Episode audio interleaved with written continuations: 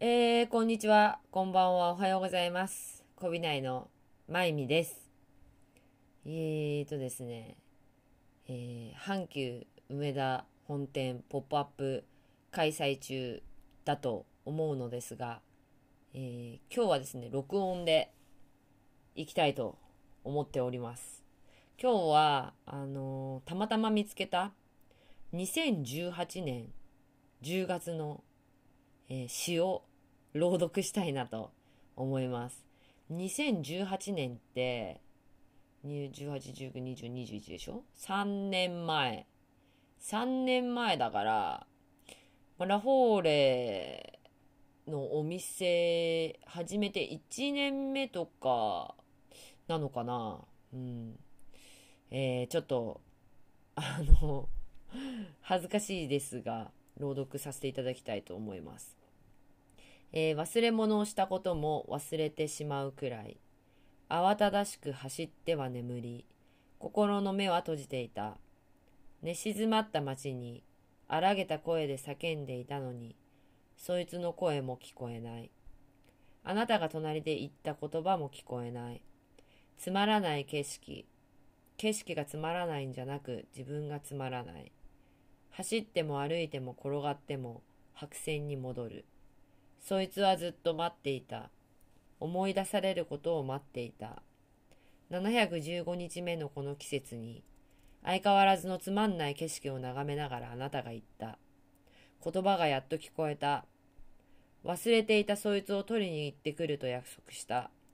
これから、灯火が消えぬよう全速力でそいつを迎えに行ってくる。っていうね、詩なのね。これすごい覚えてて、あのー忘,、えー忘れ去られたっていうか忘れていたそいつを取りに行ってくるっていうタイトルなんだけどそいつっていうのはその自分の心の中に持ってた持っているはずなのはずな、えー楽しかった気持ちとかその一生懸命な気持ちとかそいつがあの忙しくって消えそうになってしまっているっていうような詩を書きたかったんだよねっていう。うん。でその後にね目まぐるしく過ぎていく時間が流れた。流れた中で大事にしてたものを置き忘れてしまった。そいつはずっと思い出されることを待っていた。忘れ物をしたことも忘れてしまっていたまま。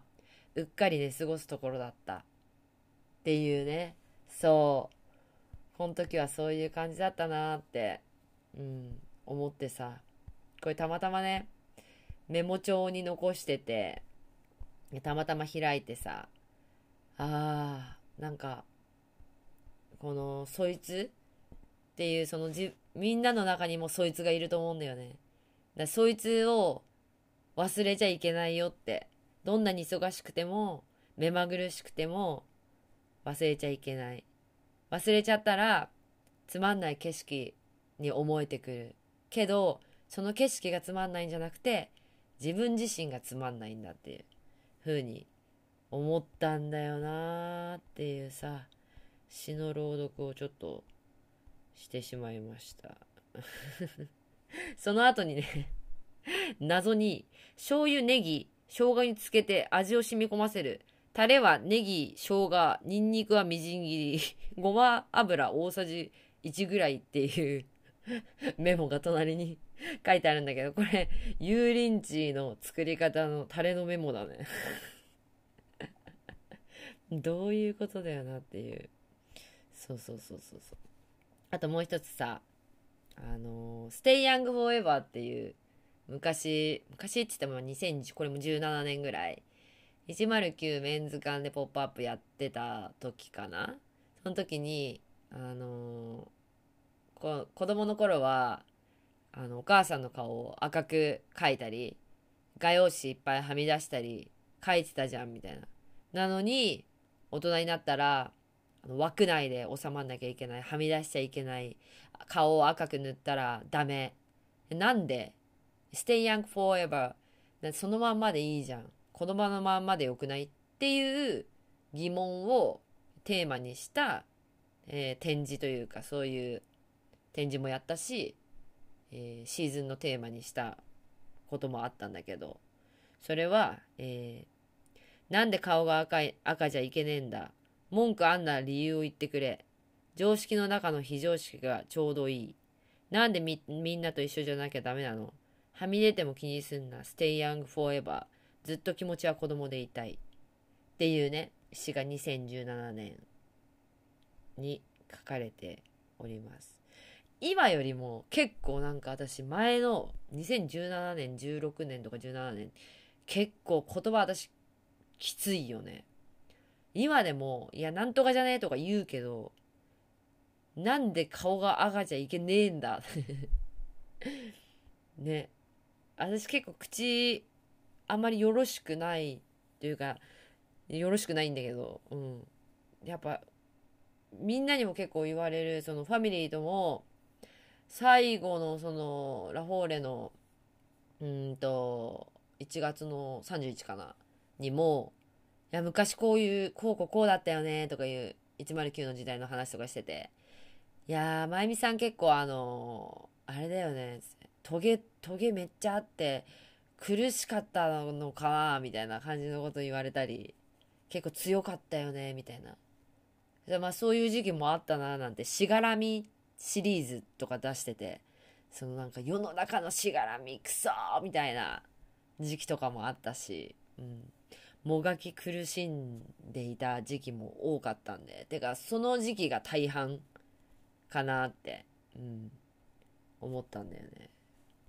まあそのことはまあまた話すとして であと2017年にそのなんか109のメンズ館の時にね永遠ってなんだろうって思ったことがあったの。永遠について考えたいなと思って考えたことがあって、ね、永遠っていうのはきっと一瞬のことなんだって思ったんだよね。でこれ言葉にするのがすごい難しいんだけど、ちょ読むね。え一瞬の一瞬は永遠だ。その時だけ永遠という言葉を使ってもいいような気がする。よくまあこれだけなんだけど。そう永遠っていうのってないじゃん永遠に続くものってないないんじゃないかなって思っててでそれってななんか儚いというか儚いものでそれって一瞬なのかなっていや全然説明できないけどね全然説明できないんだけどその瞬間瞬間を永遠のように感じる。やべ全然説明できないね。うん。